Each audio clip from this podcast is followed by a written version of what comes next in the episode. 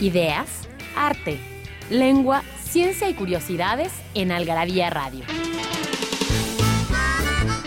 O lo que es lo mismo, una hora de palabras, biografías, inventos, historia, literatura, efemérides, música, letras, frases, cine, datos inútiles, entretenimiento y mucho más en esta dosis de algarabía lista para escucharse.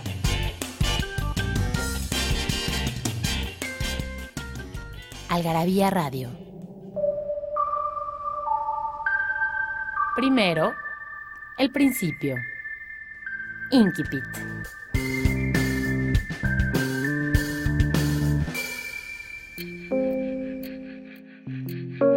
Todo empezó por un número equivocado. El teléfono sonó tres veces en mitad de la noche y la voz al otro lado le preguntó por alguien que no era él. Mucho más tarde, cuando pudo pensar en las cosas que le sucedieron, llegaría a la conclusión de que nada era real, excepto el azar. Pero eso fue mucho más tarde. Al principio no había más que el suceso y sus consecuencias. Si hubiera podido ser diferente o si todo estaba predeterminado desde que la primera palabra salió de la boca del desconocido, no es la cuestión.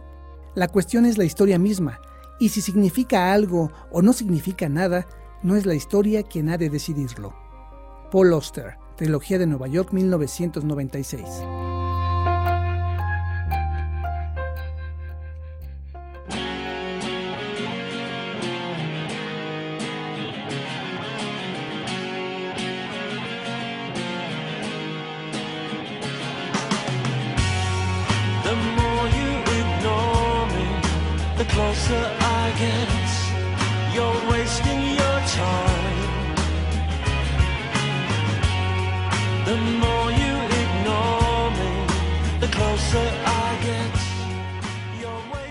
No es nada de tu cuerpo, ni tu piel, ni tus ojos, ni tu vientre, ni ese lugar secreto que los dos conocemos. Fosa de nuestra muerte, final de nuestro entierro. No es tu boca, tu boca que es igual que tu sexo, ni la reunión exacta de tus pechos, ni tu espalda dulcísima y suave, ni tu ombligo en que bebo, ni son tus muslos duros como el día, ni tus rodillas de marfil al fuego, ni tus pies diminutos y sangrantes ni tu olor, ni tu pelo. No es tu mirada. ¿Qué es una mirada? Triste luz descarriada, paz sin dueño. Ni el álbum de tu oído, ni tus voces, ni las ojeras que te deja el sueño. Ni es tu lengua de víbora tampoco, flecha de avispas en el aire ciego, ni la humedad caliente de tu asfixia, que sostiene tu beso. No es nada de tu cuerpo, ni una brisna, ni un pétalo, ni una gota, ni un grano, ni un momento es solo este lugar donde estuviste, estos mis brazos tercos. Jaime Sabines. Y así, con Jaime Sabines empezamos este programa que va a versar justamente sobre poesía, sobre terquedad, sobre necedad y sobre esta necesidad que tenemos los seres humanos de enamorarnos. Dicen por ahí, dice Yamarit Yusenar, el amor es un castigo, somos castigados por no habernos podido quedar solos. Y para ello está conmigo Carlos Bautista Rojas, que qué más que él para hablar de este tema. O por lo necio, o por lo terco, o por, o por lo enamoradizo, o por no sé. Este, bueno, decía Licho Macero, decía, si te dedicas a poeta, dice, van a pasar dos cosas. Dice, te vas a morir de hambre. Pero vas a tener que ver la manera de tener fuerza, porque ¿cómo vas a coger? Al dicho Macero no tenía madre. Él es el mismo que hizo este, este, esta frase proverbial que dice, vámonos tomando la primera para no beber con la panza vacía. No, no, no manches. Genialísimo, al dicho Macero. Y con él y con Sabines empezamos este tema de, de, de, los poetas y de la, y de la, un poco, un poco yo creo como dices tú, ¿cómo vas a coger? Y además, ¿cómo vas a sufrir? Porque, porque hay gente que como que la toma más a la ligera y hay gente que no. Y yo creo que el poeta, el poeta pues sufre, ¿no?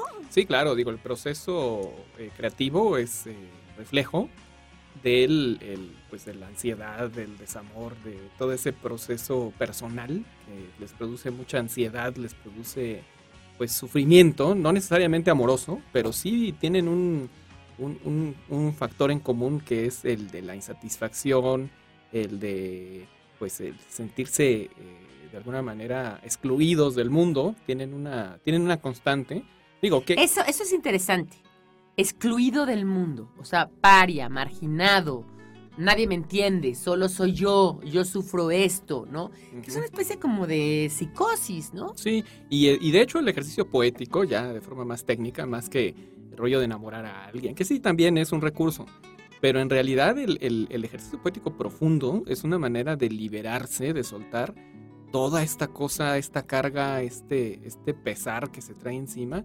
Y bueno, si hablamos de poetas atascados. No es de enamorar. No es de enamorado, no, no, no. De, poetas atascados que traían este, este peso, este, inclusive hasta, hasta religioso y moral encima, no necesariamente con, con el amor o, con estas cosas. Pues está el Dante, ¿no? O sea, el Dante se enamoró de una chavita que vio bien poquito. Una vez. No, no, La, no la volvió a tratar en su vida y fue su amor imposible de por vida y le dedicó la, la, Divina Comedia y bueno, práctica. Y él vivía este, eh, frustrado porque jamás sabía que nunca jamás iba, iba a poder consumar ese amor. Yo creo que los mismos, los mismos este, psicólogos, psicoanalistas, no se ponen de acuerdo y no saben bien a bien, incluso psiquiatras, etcétera, ¿por qué hay características de seres humanos así? O sea, ¿por qué hay gente que tenemos esa, esa tendencia y gente que no? ¿No? Hay gente que es mucho más resiliente hacia los pesares y, y, y, gente que no. Si tú te pones a pensar quiénes son estos grandes poetas y a mí me dices, oye, ¿quiénes son tus poetas favoritos? Y, te menciono a Whitman, te menciono a Eliot, te menciono, te menciono a Cummings, te menciono al mismo Baudelaire, te menciono a Edgar Allan Poe. A Edgar Allan Poe, era un poeta proverbial. Hasta los cuentos tienen prosa, tienen sentido poético. Poético, ¿no? Eh, no es solamente que le sepan a la rima y al ritmo, sino que de verdad, de verdad, sí, como dices tú, estaban tratando de exorcizar sus demonios a través de la poesía. Sí, la pasaban mal, la verdad. La pasaban mal, y la pasan mal. O llega un momento en que la pasaron mal un rato, lo asimilaron y ya luego le dieron la vuelta de una forma cómica filosófica o estoica y pudieron este, lidiar con eso este, y, además llegaron a viejos, que es una gran diferencia. Los más clavados o renunciaron a la obra muy jóvenes, como Rambo. A los 19 años dejó de escribir porque en realidad sí le afectaba muy mal el asunto de la literatura. O eh, se murieron muy jóvenes, como Edgar Allan Poe eh, o, este, Alfonsina Storni, Silvia Plath. Bueno, o, se suicidaron, ¿no? También fueron suicidas. o sea, la tentación de la ventana, ¿no? Los poetas suicidas. Sí, sí, sí. Entonces, eh, eh, es, bastante complejo. Creo que tenemos que hacer un. Mira, yo lo que te quiero decir, y, hablando, hablando de este tema, es que vamos a tocar varios puntos que tienen que ver con, la poesía y con, y con esta, digamos, cosa terrible del, del amor y del desamor, y que no nada más tiene que ver con el amor, tiene que ver con, con este sentimiento trágico de la vida que decía un amor. Vamos a ir un corte. De regreso les voy a decir un poco de qué van los regalos que les vamos a dar y platicaremos más sobre este tema de escritores, poetas y locos.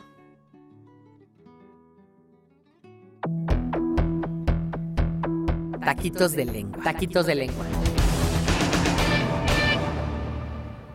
Pimpear. Hay un verbo derivado del inglés pimp que quiere decir progeneta o chulo o padrote. Pero en la cultura urbana eh, se utiliza el pimp como aquel señor que explota a las prostitutas, pero también las embellece o las hace un poco ponerse guapas. Y entonces estos hombres que exhiben su poder con joyería y siempre tienen muchos coches caros, incluso tienen relación con el narcotráfico y con las pandillas, pues se consideran pimps. Por eso, por extensión, to pimp se refiere a exagerar algo, exagerar lo bonito de algo o justamente ponerle más cositas a algo. Entonces puedes pimpear una página de internet, puedes pimpear un suéter si le pones Shakira o si le pones lentejuelas o incluso puedes pimpear tu departamento o tu casa o te puedes pimpear a ti misma también, ¿por qué no?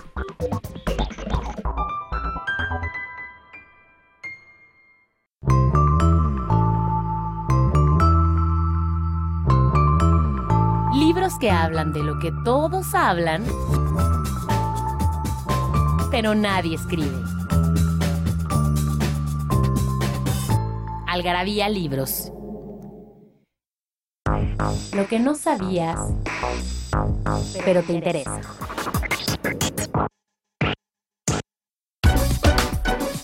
Tercera de tres partes, sobre las groserías. Decir palabras altisonantes siempre, siempre será algo polémico. algunos nos causa muchísima hilaridad. Hay personas que lo dicen con muchísima, muchísima gracia. Hay personas que dicen, qué huevos más azules y les sale tan bonito. Y hay personas, en cambio, que las palabras no las pueden ni proferir ni decir porque se sonrojan al decirlas. Las palabras tienen que ver con un tabú, y lo hemos mencionado varias veces, un tabú lingüístico. Las cosas que no queremos tener cerca. La violencia, la enfermedad, la muerte, el sexo, que durante tantos años estuvo prohibido, las drogas, que es un tabú importante, la enfermedad. Entonces es muy malo decirle a alguien decrépito, es muy malo decirle a alguien anciano, se convierte en un insulto. También es muy malo referirse a alguien como eh, todos los albures que tienen que ver con telas poncho o telas plancho o telas blanco, porque tiene que ver con un poder que ejerce sexualmente uno sobre otro y es algo que no nos gusta oír o que si nos gusta oír nos gusta ser siempre el ganador al decirlo, es decir, decirlo y sentirnos tranquilos después de lo que lo decimos. Es importante aclarar que cuando en los últimos estudios que se han hecho, y esto lo dice Rob Chirico en su libro Damn, A Cultural Story of Swearing in Mother America, donde él habla de eh, justamente el maldecir en inglés. Y lo que dice él es que en los últimos estudios se ha dado cuenta que la gente que más maldice, que la gente que más malas palabras profiere y más insulta incluso, es gente que tiene mucho mejor salud, tiene mejores índices de longevidad, vive más, vive más tranquila, vive más feliz y tiene menos úlceras, menos gastritis e incluso, e incluso menos cáncer. Eso quiere decir que el maldecir o el decir malas palabras no es tan malo como pensábamos. Frases para no olvidar.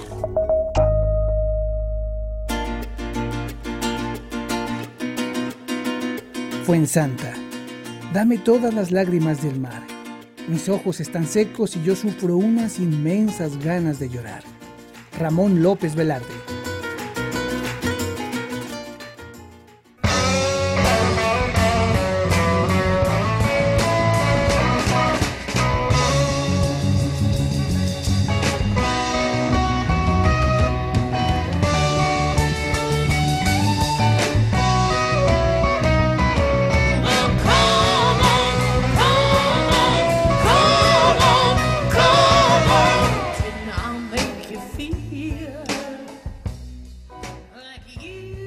Sí, aquí estamos en la Gravia Radio, Carlos Bautista Rojas y yo, María Pilar Montes de Oca, Sicilia, felices de estar hablando de poesía y felices porque tenemos una nueva sección en el Gravia Radio. Tenemos los taquitos de lengua y tenemos una sección que se llama Lo que no sabías de. Y lo que no sabías de, pues, son cosas súper interesantes que nos van a dar así como un eh, hip al, al, programa. Siempre los programas hay que cambiarlos, como la revista van cambiando. Si vamos, ¿verdad? Vamos agregando nuevas secciones, vamos quitando unas poquito a poquito. Creo que las revistas hay que irlas cambiando poco a poco. Sí, también la gente nos va dando una pauta, ¿no? De qué les gusta más o de qué quieren ver más. O inclusive eh, con eh, cierto tipo de secciones o datos que no habíamos considerado. De hecho, está bastante, digo, está mal que yo lo diga tan mal que nosotros lo digamos. Somos, papás cuervos, hablando de la revista. Pero creo que está muy bien eh, equilibrada tanto las cuestiones de artes, de ciencias, de lenguaje de la revista. Y creo que eso es lo que hace que la gente la busque, ¿no? Porque si no le gusta una sección, seguro le gusta otra. Le gusta otra, exactamente. Y hablando de eso, de secciones, eh, tenemos una trivia que vamos a regalar. ¿Cuál es su poema de amor necio u obsesivo favorito y por qué? Uy, ya sé, ya sé qué van a contestar. ¿Cuál? ¿20 poemas de amor, una canción desesperada? No, no, yo te puedo decir. Pues. Bueno, no hay una respuesta correcta. Claro que pero, no. Pero ya, ya sé por dónde. Al final del programa decimos.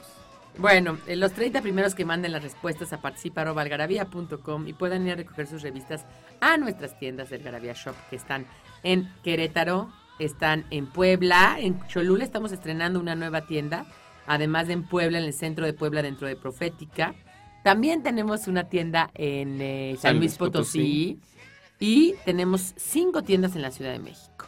Una aquí cerquita en San Ángel, otra que está en la calle de Amargura número 5, otra en Bazar Fusión, dentro de la casa Bazar Fusión, que está en Londres número 37, otra en Isabela Católica número 30 dentro de Downtown y otra en la colonia del Valle, que son nuestras oficinas, Pitágoras 736, a dos cuadras del Metro Eugenia. Y por último, una en Coyoacán, que está enfrente de la Plaza de Santa Catarina, dentro de la Casa de la Cultura Reyes Heroles. Entonces, si pueden ir a recoger sus revistas, se van a ganar revistas de colección y sorpresitas y paquetitos. Hay cosas muy padres que les van a gustar muchísimo. Y eh, también tenemos ya el manual para mandar a la chingada. Tienen que comprarlo, ¿eh? Es algo que no, no, no se pueden perder. Es un hit. Hablando de, cosas catárticas y que la, poesía exorciza demonios, también mandar a la chingada exorciza demonios. Varios, sí. Oye, ahorita que decías que muchos denunciaron, yo, yo, yo no me considero escritora y yo nunca he escrito nada de cuento, ni de narrativa, ni... Digo, ensayo sí, ¿no? Pero, pero de otros géneros, ni novela, ni nada. Pero lo único que escribí durante muchos años, mucho tiempo, durante toda la facultad, después, antes de la facultad, de hecho por eso me metí a estudiar letras y, y tal, fue poesía. Y em, cuando, y, digamos, soy, digamos, hay algo que ha marcado mi vida, han sido los enamoramientos y, la mayoría de la poesía que escribí era amor, entonces así como muy sufrideta. Pero lo que me parece interesante es que desde que tomo prosa, casi cuatro años, ya no escribo poesía. Claro, sí, no, ya, ya, ya, este, ya solucionaste tus problemas. Ya solucioné mis problemas de, de, de, de, No quiere decir que no me enamores, me enamoro, pero ya no igual que antes.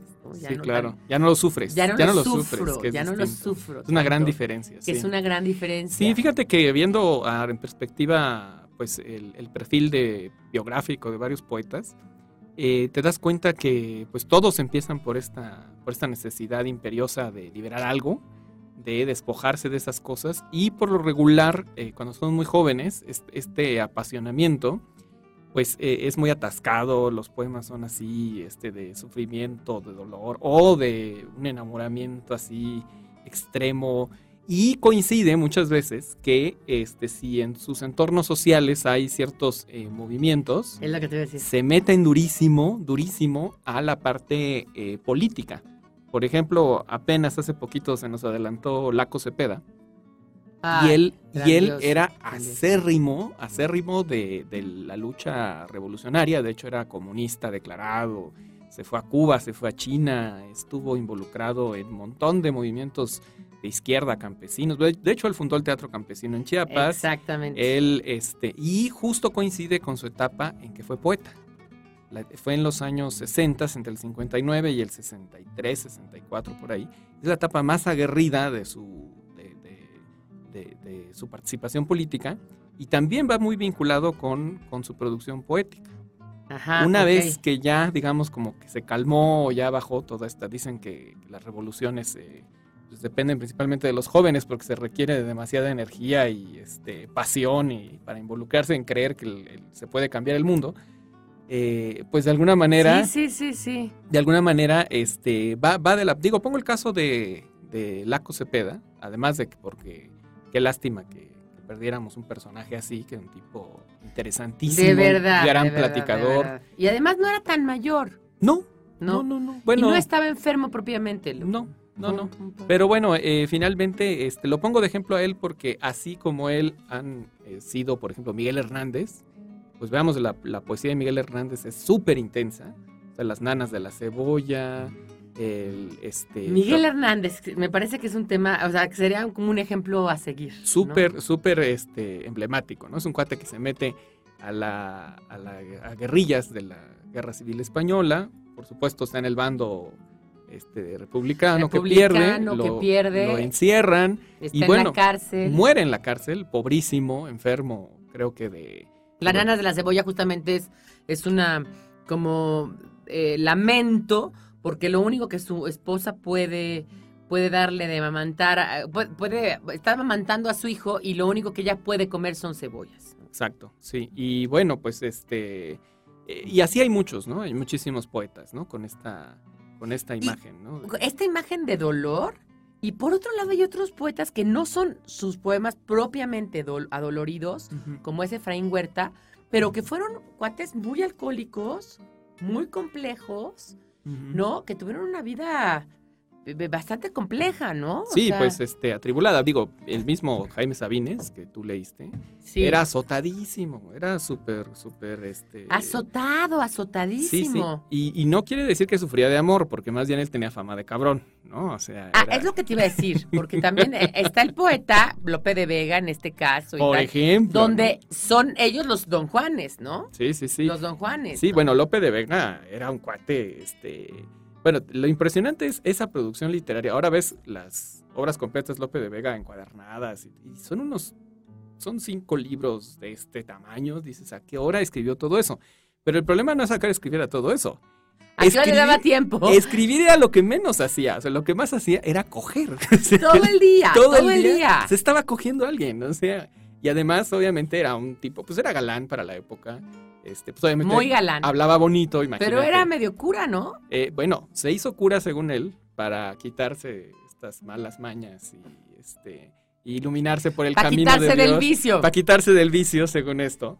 Y al final, pues sus admiradoras se disfrazaban de beatas, iban y lo perseguían en la, en la capilla, ¿no? O sea, entonces no tenía no tenía salvación. Bueno, es más, lo llegaron a exiliar. Pero fíjate que es increíble que un cuate como Lope de Vega, que era que era, era el fama de cabrón. Y también dices que lo mismo eh, Sabines, Sabines era un cabrón, digo, pero este sí escribía se casó, muy bonito. ¿no? Sí, claro, se casó y tuvo hijos y todo. Pero en el fondo todo el mundo sabía que era un cabrón y que pues se cogía a medio México, ¿no? Eh, pero obviamente, como decía, volviendo a, a Lichu Macero, él decía, dice, un buen poemario, dice, te dura mínimo siete viajes. bueno, Don Ali también tenía lo suyo. Ah, no, bueno, era un galanazo. Pero fíjese, la, fíjese, fíjese este poema de Lope de Vega, de este señor que, como dice Carlos, tenía fama de cabrón, pero algo sabía del amor. Dice, desmayarse, atreverse, estar furioso, áspero, tierno, liberal, esquivo, alentado mortal, difunto, vivo, leal, traidor, cobarde y animoso no hallar fuera del bien centro y reposo, mostrarse alegre, triste, humilde, altivo, enojado, valiente, fugitivo, satisfecho, ofendido, receloso. Oír el rostro del claro desengaño, beber veneno por licor suave, olvidar el provecho, amar el daño, creer que un cielo en un infierno cabe, dar la vida y el alma un desengaño. Esto es amor. Quien lo probó, lo sabe.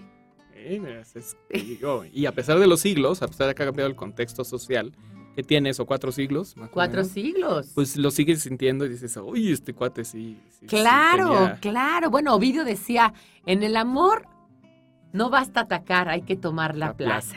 ¿no? Y mira, estamos hablando de la época de los romanos. De los romanos. Y eso que el concepto de amor no era el que tenemos ahora. Ahí el concepto de amor se limitaba prácticamente al instinto sexual no existía esta figura de adorar. No, no, y quizás además era más para hombres, ¿no? Sí, sí, exacto, Era, era esta cosa de adorar a alguien era más entre hombres. claro, porque si la mujer se veía como algo mucho más, eh, digamos, de otra índole. Pues más pues, básico, ¿no? Era, era tu mujer que acababa cuidando tu casa o teniendo a tus hijos y ya, no había este rollo de te adoro y te extraño. Para nada, ¿no? No, no, eran esas las costumbres de los Claro, claro. O sea, este, este rollo como de ador fraterno y de nostalgia era por el, amigo de la guerra, el efebo que tuvo que crecer y irse. Antino. Sí, sí, estas, estas cosas tan, que ya las contamos en el tomo 2 del, de este, ¿por qué nos gusta tanto el sexo en la época antigua, ¿no? en, las este, civilizaciones antiguas?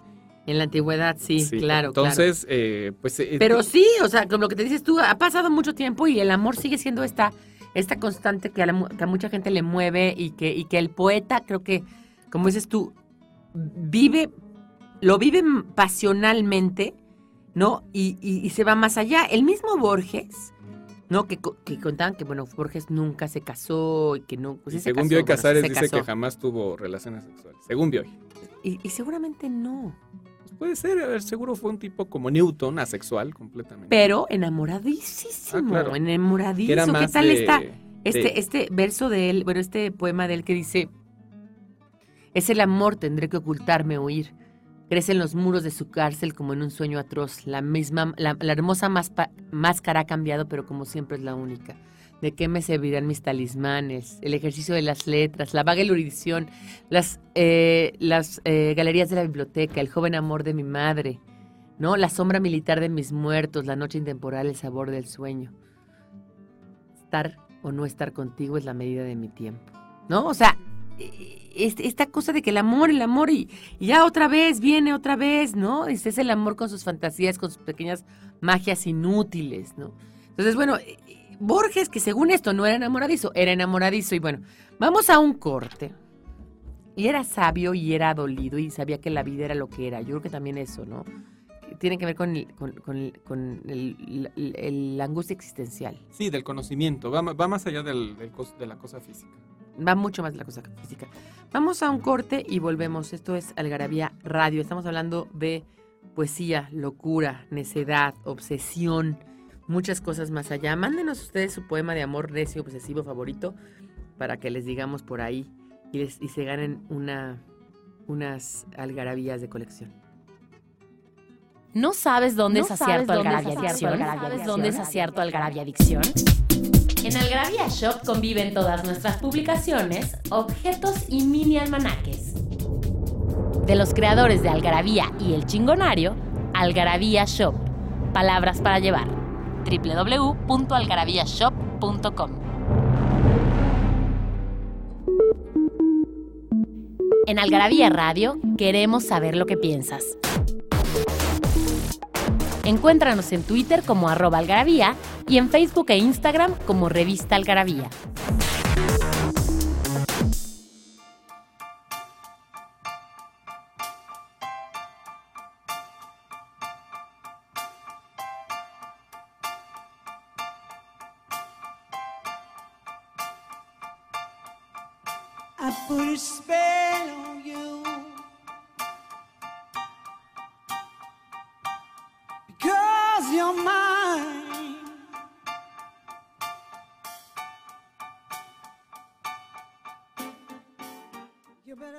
Volvemos aquí con la Algarabía Radio.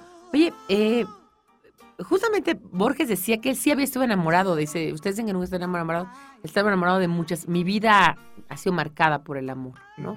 Decía que desde chico se enamoró de Ava Gardner cuando iba al cine, ¿no?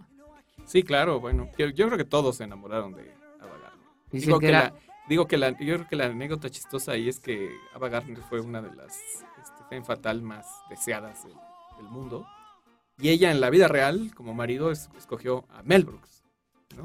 Entonces, cuando le preguntan, bueno, ¿y por qué se casó? Que además era chaparro, narizón, este, feo, feo, feo, ¿no? Pero entonces le preguntan, ¿por qué, ¿por qué usted, siendo la mujer más deseada del mundo, escogió a este hombre? Y ella contestó, porque me hace reír.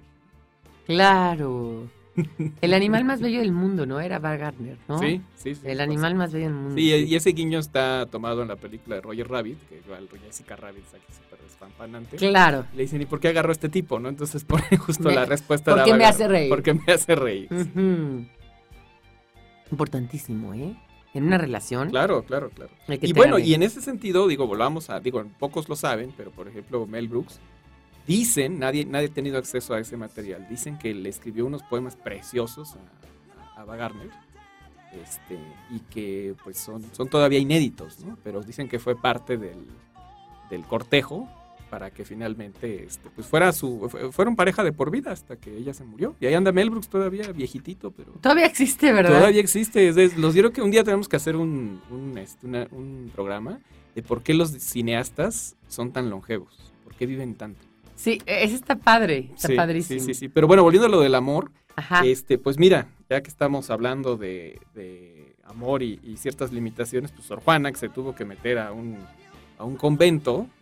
Sí, a este, ver, por, porque no tenía opción, prefería eso a estar casada. Exacto, ¿no? Pero real, su verdadera pasión era la escritura y la investigación y saber. el conocimiento. El conocimiento. Entonces, era una forma de... Este Como dice, en perseguirme mundo, ¿qué interesa si lo único que quiero es poner bellezas en mi entendimiento que no mi entendimiento en las bellezas?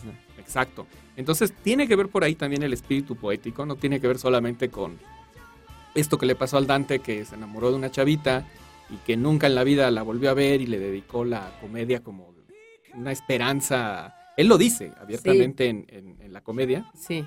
Como de encontrar su amor divino en el paraíso, ¿no? Esa es como su, intención en, hacer una obra de ese tamaño, ¿no? Era una forma como de una poética para, pues, eh, sus creencias, en este caso la, creencia católica, y eh, refundar el la, poesía provenzal, que hasta entonces no tenía una estructura clara, y prácticamente con eso pues le da todos los elementos para que el italiano se funde como lengua, ¿no? porque no existía tampoco exactamente, como, tal. él crea muchos términos o establece cómo se usan en los tiempos verbales, etc. Os digo, a pesar de ser un gran poema, en el fondo es una, es una forma de, estructurar un lenguaje, ¿no? Y estructurar un lenguaje es una cosa... Tal como Chaucer con la literatura que diga con, la, lengua inglesa, sí. ¿no? Y eh, Shakespeare después. Con el, sí, ya lo refina, le da como toda la parte. Sí, es una lengua burda y hablada por unos bárbaros del norte. Sí, Shakespeare la vuelve una lengua de, nobles, ¿no? Y bueno, lo mismo pasa con Cervantes, con, el Quijote. Pero regresando al, al, mood del, del, amor, nos dirán, bueno, ¿esto qué tiene que ver? Sí, porque por eso la gente que se mete a este rollo de la poesía, o sea, no crean que nada más sintió la pasión y se puso a, a escribir versitos. No, o sea, es gente que primero agotó todo lo que tenía en su entorno. O sea, fue gente muy estudiada. O sea, Sabines este, no nada más hablaba de amorosos por lo que sentía. Decía, ah, voy a, voy a soltar todo mi sentimiento, ¿no? Pues no. O sea, él leía muchísimo la Biblia, especialmente el Eclesiastés, una y otra vez en varios idiomas. Revisaba mucho el ritmo. Eh, bueno, el Dante, pues se revisó toda la literatura griega disponible en su época y los romanos también. Eh, pues, por ejemplo, Goethe, ¿no? O sea, Goethe, que es uno de los fundadores del, romanticismo y su famoso joven Werther, que es como el emblema de todo este sentimiento. Bueno, y además el romanticismo es eso, ¿no? Era, era darte. bueno, Werther se suicida, ¿no? Las cuitas del joven Werther. Y es el ejemplo de, de, este, de este proceso emocional, digamos, de, de, quienes acaban siendo poetas, de por qué hay algo dentro de su interior que no les permite estar en paz y buscan por todas las maneras eh, encontrar respuestas y, en ese encontrar respuestas pues se nutren de una información enorme. Por ejemplo, Miguel Hernández no nada más este, sabía hacer versitos, se sabía Quevedo de memoria, leía directo en latín, en griego, se había leído la, biblioteca completa de Ramón Sige, que dicen que era como de 3.000 ejemplares más o menos. Por eso, por eso le dolió tanto la, la muerte del, del amigo, porque el amigo de alguna manera fue su puerta a la instrucción. Y su, maestro. Sí, fue su maestro. Bueno, más que su maestro fue, le permitió este, acceder a mucha información que él era, era, un campesino. Él era muy pobre, no tenía acceso a nada, ¿no? Entonces, eh, estos poetas, o sea, no, no solo se distinguen porque decían cosas bonitas o sabían rimar. Claro. primero esa, esa respuesta de búsqueda, la, la, la, esa respuesta a esta emoción, la buscaron en un montón de información, o sea, se chutaron miles de libros. Sí, o sea, no, no es agarrar y decir, estoy inspirado y voy, y voy a... Habrá alguno por ahí, como un Mozart que haya. Hay casos, hay casos excepcionales. Como decíamos el otro día, Marco Antonio Solís y Juan Gabriel son, son cero, cero, cero informados no le falta mucho. Y de repente le salen buenas frases. Sí, claro. Y José Alfredo el mismo, pero... Pero porque supieron asimilar el entorno de, otra manera, ¿no? Con otros recursos. Pero no, no, no es así, ¿eh? Pero hay un ejercicio también. o sea, hay un se ejercicio. Se pelearon ahí, se pelearon Sabines y, Paz, ¿no? Bueno, Sabines se peleó con todo. Ajá, y Paz... Porque lo que decía Paz es que, la, este, no, Sabines dijo que la poesía de Paz era una poesía muy, perfecti, muy perfeccionista, perfeccionista, sí. Muy perfeccionista, muy, muy, muy este, estudiada, muy, muy, muy, muy eh, cuadrada. Y que eso le restaba eh, sentimiento y emoción. Y, que, y, que habría que ver quién leía más. a, quién, a, quién, leían más, si a, si a él o a los. Sí, obviamente se lee mucho más a Sabines hasta la fecha. ya te, ya te conté esa anécdota que una vez este, estaba yo revisando pruebas del libro de Octavio Paz entonces alguien llegó a preguntarle, no sé de qué medio de prensa internacional, creo que Radio Francia, algo así. Llegaron, le preguntaron, maestro, y este, y, qué, ¿cuándo va a publicar, cuándo este, va a publicar su material inédito? Le dice, no, si ya está publicado, dice, agarre cualquier libro mío, dice que es de los que se venden, Y es inédito, dice, porque nadie me lee. con premio Nobel y todo. Nadie me no dice, no soy popular, dice, y no me afecta. Pero no, es pero, pero, él sabía, o sea, él sabía este, de, de Bueno, de por sí, a ver, vamos a ver, de los, de por sí la gente no lee. Luego, de leer, leen libros de autoayuda y tal y tal. De leer libros de autoayuda y tal, que diga, de leer eh, literatura, leer novelas, novelitas y cosas así. Sí, entretenimiento, Y ya, y ya si se van a poder leer este cuento y tal, pues bueno, ya va a ser una cosa más compleja. Pero ya el último de lo último, lo último que van a leer es poesía. Sí, claro, es, es, lo último. Pero fíjate que es lo chistoso, como dices tú al principio, que cuando, cuando te pegaba el sentimiento, te ponías a escribir eh, poesía, ¿no? Y eh, decía José Emilio Pacheco, por ejemplo, una vez fuimos a un congreso de poetas en el Zócalo y él este, lo, invitaron a abrir el evento y estaba muy nervioso porque dice, oye, dice, este, empezó, además empezó a hacer números, siempre se ponía a pensar en, cosas este, como la cantidad de gente. Dice, mira la cantidad de gente que hay aquí para escuchar poesía. Dice, deben ser como 50 mil personas, más o menos. ¿no? era una cosa enorme en el Zócalo, así, este, un congreso de poesía. Dice, imagínate, dice, los que vienen a, a, dar su ponencia, casi todos tienen de 10 a 15 libros de poesía. Dice, pero si te das cuenta, esos libros, ninguno, casi todos los tirajes son entre 500 y 1000 ejemplares. Ninguno rebasa los 1000 ejemplares. Y te aseguro que tienen más de 10 años en librerías. Dice, que nadie los compra. si, el, si el 1% de esta gente comprara esos libros ahorita, se agotarían todas esas ediciones. Y no va a suceder. Entonces él llegaba a una conclusión de esto. Dice, la gente le gusta escuchar poesía, le gusta escribir poesía, pero no comprar poesía. Porque ahí están los ejemplares que siguen los años circulando. No leerla, escucharla. Ex escucharla, es así. La gente le gusta escucharla, le gusta escribirla. O sea, ahí, métete a internet, hay 8 millones de blogs de poesía y lo que quieras. Todo mundo se siente poeta. Pero lo interesante es que esos que se sienten poetas, la mayoría no leen o no compran materiales de poesía. Esa es una cosa interesante. No, y, también habría que ver si, si esto pasa nada más en México o en todos los países del mundo. Yo creo que en todos los países del mundo. O sea, yo que la, Salvo en Finlandia, ¿no? Que ahí sí. Bueno, pero en Finlandia, porque no puede salir a la calle. o sea, yo, insisto en ese punto. Vamos a hacer un corte. Esto es Algarabía Radio. Eh, regresando les digo cómo se van a ganar revistas, si no lo han, si no lo saben.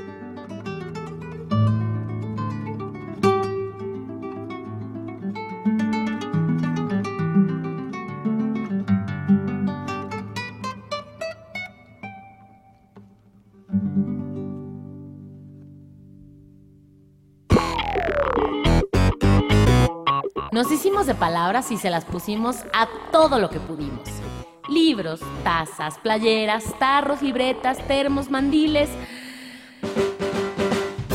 vasos, plumas, portavasos, etiquetas, portatabacos y mucho más.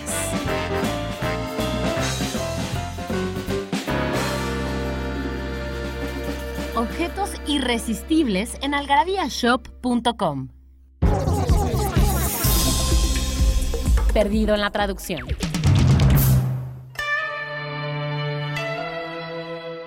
Harakiri. Vocablo de origen japonés que significa literalmente corte en el vientre y que refiere al ritual en el que un hombre, en origen un samurái, rechaza la muerte natural y ofrece su vida por honor. El término aplica solo para el sacrificio masculino. Una mujer simplemente se suicida. El harakiri salvó su alma, mas su familia estaba destinada a heredar la deshonra.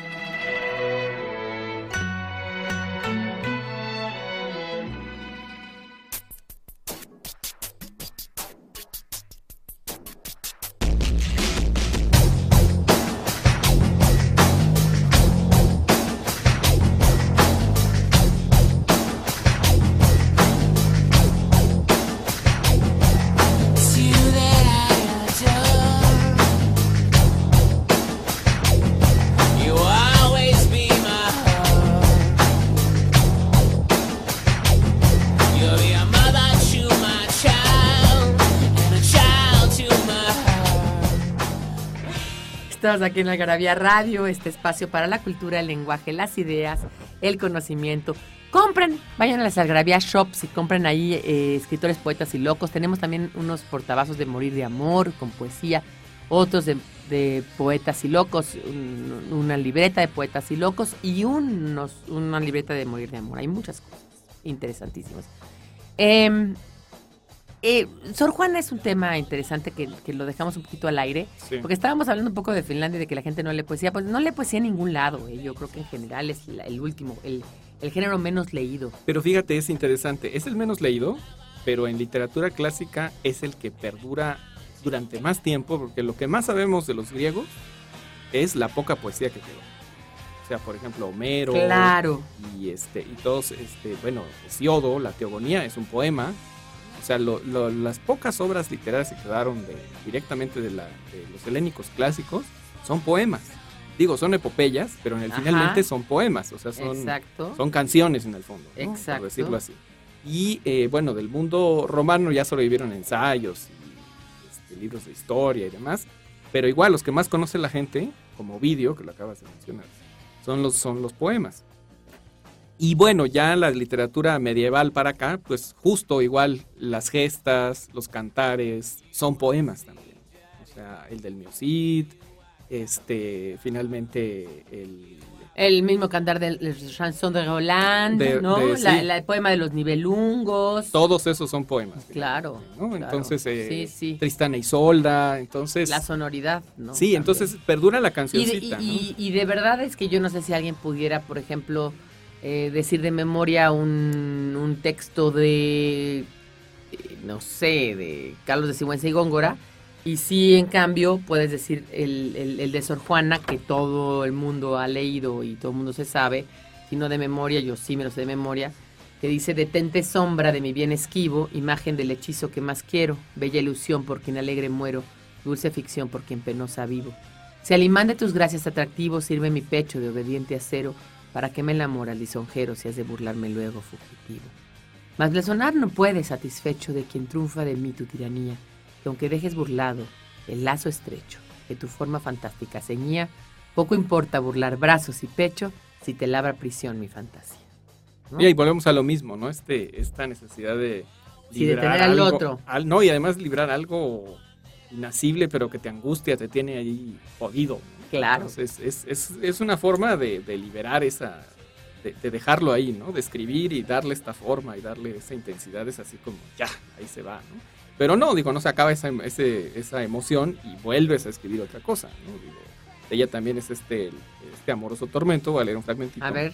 Que dice, este amoroso tormento que en mi corazón se ve, sé lo que siento y no sé la causa por qué lo siento. Siento una grave agonía por lograr un devaneo que empieza como deseo y acaba en melancolía. Y cuando con más terneza mi infeliz estado lloro, sé que estoy triste e ignoro la causa de mi tristeza. No. Y bueno, y, famosísima, y creo que cualquiera lo puede, eh, hombres necios que acusáis a la mujer sin razón siempre que sois locos. No, que no la voy a leer, pero que porque todo el mundo, bueno, la tiene en la cabeza, ¿no? Y ahí lo interesante es, este, habría que hacer un estudio de qué perdura, si la emoción de lo que dice, el ritmo, porque también es, más fácil que te aprendas algo que tiene métrica, que tiene rima. Es como una canción. Es como una canción, es una canción, de hecho, es una canción. Entonces, en 100, en 200 años no sabemos si alguien se va a acordar de Piedra de Sol de Octavio Paz, de un chopo de agua en alto sector que me torquea, o si no te hubiera sido del Buki, ¿no? Que es lo más seguro es que perdure el, este, la canción del Buki. Claro, claro, claro. ¿Por te qué? Extraño más que nunca y no sé qué hacer, ¿no? Ajá. Si no te, si no hubiera sido... sería este, tan feliz. Sería tan feliz. Que es tan simple, pero finalmente a todo mundo le pega cabrón, ¿no? y en el fondo, aunque decía, eso lo decía también José Emilio Pacheco, que los, los altos intelectuales siempre denostaban la música popular y decían que pues era producción este, sin ninguna importancia. Y José Emilio... Y que decía José Emilio, a ver, señores, o sea, eso, que, o sea, aunque no les guste, con aunque las palabras no sean elaboradas, son poemas. ¿Les guste o no? Son poemas, y que además, como dices tú, pues a final de cuentas nosotros venimos de las cancioncillas que se decían en la Edad Media y que eran populares. Las coplas de la moza más fermosa no vide yo en la finojosa. Sí, o el poderoso caballero es don dinero. Exactamente, que son coplas populares. ¿no? Eran coplas populares y que, que, perduraron precisamente por eso, ¿no? Entonces, Exactamente. Eh, y, y, y, hay una cosa interesante, Yuyo, que, que tiene que ver con, el, que no quiero dejar pasar, es esta parte de existencialismo, de, de, ver el mundo en su justa medida, ¿no? O sea, Javier Sicilia, mi, mi, mi, mi tío, que es poeta y que, y que, y muy se, bueno, y por que es muy buen poeta, la verdad, y que de verdad es que sí su, le sufre, ¿no? Le sufre y, la pasa mal, ¿no? No, no, no por lo que pasó ahora, sino No, no, en no. general ha pasado mal en su vida. Sí, sí, sí. Y no, y bueno, y este finalmente él por lo menos tiene cierto refugio religioso. O sea, eso le ha ayudado. O sea. Bueno, por lo menos cree eh, que haya una vida eterna, ¿no? No, pero Después que- digo, finalmente el, también quienes tienen esta posición estoica ante la religión, porque no son, no son creyentes ciegos, también son muy inteligentes, ¿no? Como él, que es bastante mesurado y es como más... eh, pero finalmente es religioso, ¿no? Y así eran, por ejemplo, Ricardo Garibay, eran del mismo grupo, ¿no? Este, Hugo Iriar, bueno, todavía anda por ahí, Nacho Solares, que son escritores, Vicente Leñero, que son escritores que, este, eh, de alguna manera encontraron en la religión una especie como de, como de refugio, Pablo precisamente a, a estas, hemos- precisamente a esta, a lo mismo, ¿no? A esta sensación de que no los deja vivir en paz, ¿no? Sí, sí, sí, sí. Y que no es fácil, ¿no? No. Tampoco. No, no, no. no, no. Entonces, mira, yo no sé eh, si ahí hablamos de angustia existencial, si hablamos de, de- de ya una característica, digamos, eh, hiper- de pe- hipersensibilidad. Y además de esta manera de refugiarte en las letras, porque no todos los, no todos los escritores escriben poesía, ¿eh? No, Además, no, no. O lo O sea, Borges, por ejemplo, solamente escribe cuento y poesía. Y ensayos, Y ensayo. nada más, sí. No. Y muchos prólogos. Bioy, Bioy, en cambio, Bioy, en cambio, nunca escribió poesía. Eh, al principio, pero nunca la publicó. Pero no, o Sí, sea, y no. sí tiene algunas frasecillas, pero no, Sí, sí. no, no, no. Fíjate, no. ahora que mencionas eso, en sus pininos, casi todos los escritores empiezan con poesía. Y ya después definen si realmente es su vocación Exacto. o se dedican a otra y cosa. luego ya ¿no? hasta la esconden. Sí, bueno, Monsiváis empezó escribiendo poemas, por ejemplo. ¿no? Y eh, nadie sabe cómo eran los, los poemas de Monsiváis. Dicen que Salvador Novo se burlaba mucho de lo que, de lo que escribía Monsiváis, ¿no? que era malísimo. Y en cambio José Emilio Pacheco empezó con reportajes y crónicas y cuentitos y acabó siendo mejor poeta. ¿no? Qué bonito, qué, qué bonitos son, son sus poemas. Son, in- son rotundos, son impresionantes. Son ¿no? impresionantes. Oye, ¿y, y, y qué me dices de El Poeta? Ah, Pablo el Neruda. Poeta, ¿no? Pablo Sí. Neruda. Bueno, él empezó muy chavito con estos famosos los... Los este, 20 poemas de amor y una 20 canción desesperada. Exacto, pero tenía 16 años. Entonces muchos este, poetas actuales se burlan de esa cursilería y de esa forma de decir las cosas.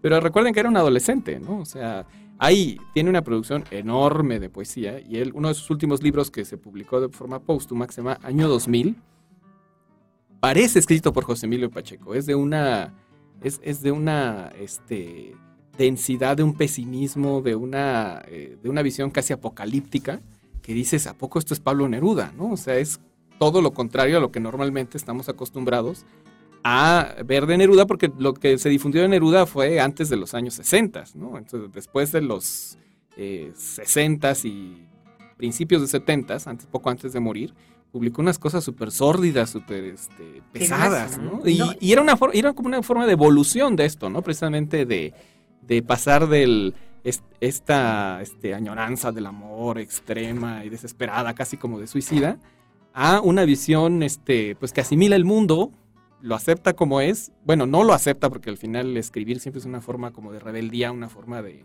de- de imponerte la realidad, de tratar de trascender la realidad. Y esta visión, eh, pues de alguna manera, este, sigue siendo desesperada, pero ya pesimista o este, inclusive apocalíptica. es, es otra, es una forma de darle la vuelta al asunto de la, de la poesía, ¿no? Que es lo que pasó con José Emilio Pacheco también. O sea, él, él, este, bueno, él fue al revés, él fue muy apocalíptico y muy este, pesimista, muy joven, y ya luego fue más estoico y hasta, y hasta humorístico, ¿no? Al final en su, en su poesía ya decía hasta cosas chistosas, ¿no? Pero ya este, al final de, de su vida, ¿no? Era como la Claro. vuelta al revés, ¿no? Oye, y, y- y- un poco hablando de eso, de la vuelta al revés y de, de, de hacer otras cosas, o sea, como que, porque, por ejemplo, Pacheco, a final de cuentas, o hizo, hizo cosas muy, muy, muy profundas en la poesía, ¿no? Era no solamente eso, sino que muchos acabaron César Vallejo, por ejemplo. Por ejemplo. ¿no? Que tiene estos los heraldos negros, ¿no? Hay, algo, hay golpes en la vida tan fuertes, yo no sé. Sí, o este, morir en París, en París con aguacero, ¿no? Sí, sí, sí. Y sí, se murió en París con aguacero. Sí, sí, o sea, esta cosa, ¿no? O el mismo Cortázar, ¿no? Que era muy festivo en, sus, en sus cuentos y tiene poemas muy, ¿no? Dice, me, pues atormenta, y otros como este de, me atormenta tu amor que no me sirve de puente porque un puente no se sostiene en un celular. ¿no? Eso es importantísimo. Bueno, pues vamos a un corte, esto es Algarabía Radio y se nos está acabando el tiempo, se nos está cambiando la poesía, pero poesía ahí la tienen, pueden abrir cualquier Algarabía o este libro de escritores poetas y locos o leer leer este nuestros portavasos, el número de romanticismo y ahí lo encontrarán.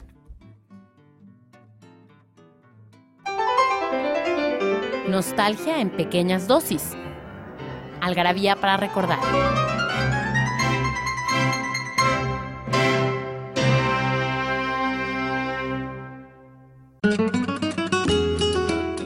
El 23 de noviembre nace el muralista mexicano José Clemente Orozco. El 24 de noviembre de 1902, por decreto de Porfirio Díaz, es creado en la parte oriental de la península de Yucatán el territorio federal de Quintana Roo. El 26 de noviembre de 1504 muere la reina de España, Isabel I de Castilla.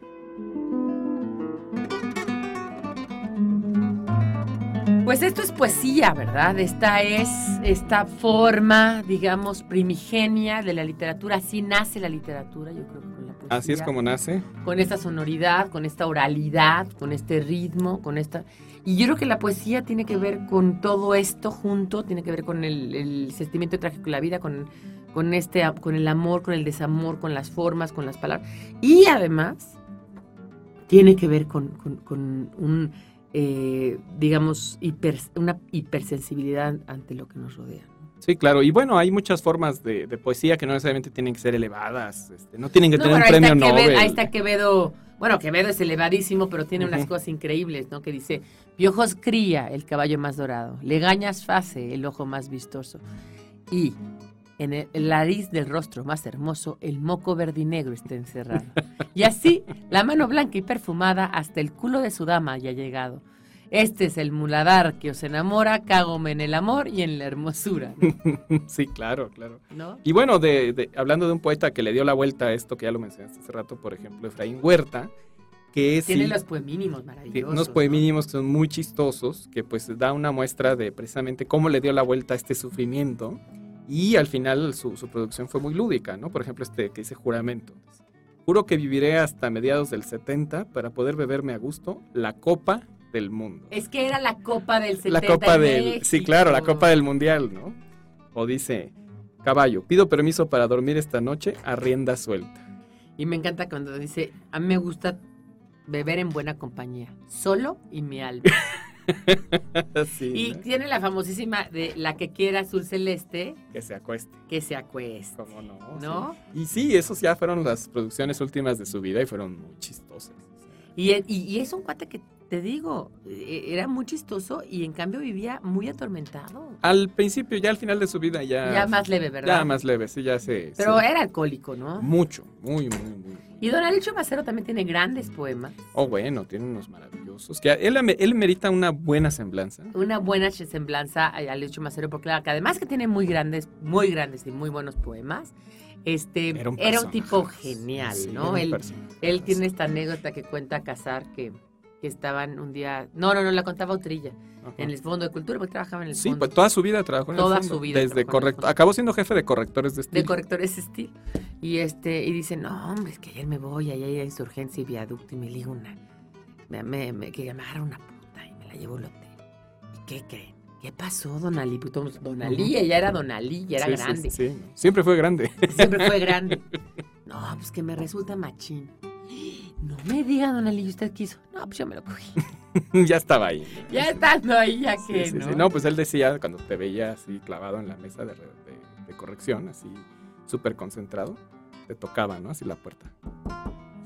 Debimos ser putas, ¿ves? Exacto.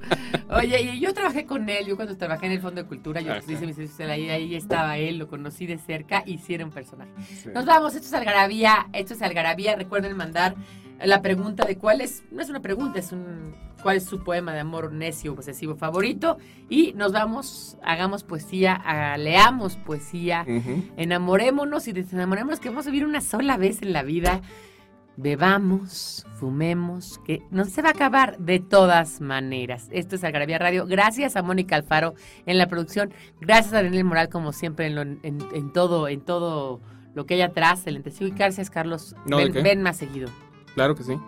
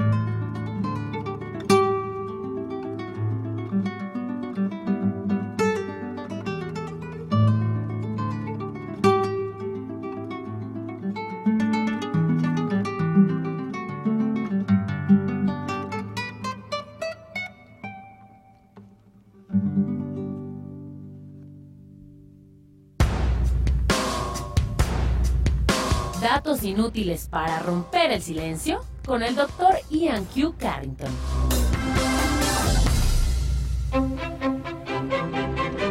A Leonardo da Vinci le tomó más de cuatro años pintar la Gioconda y jamás la terminó.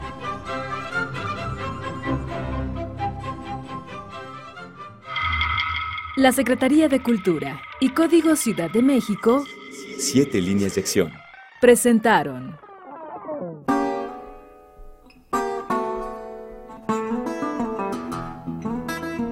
Esto fue Algarabía Radio.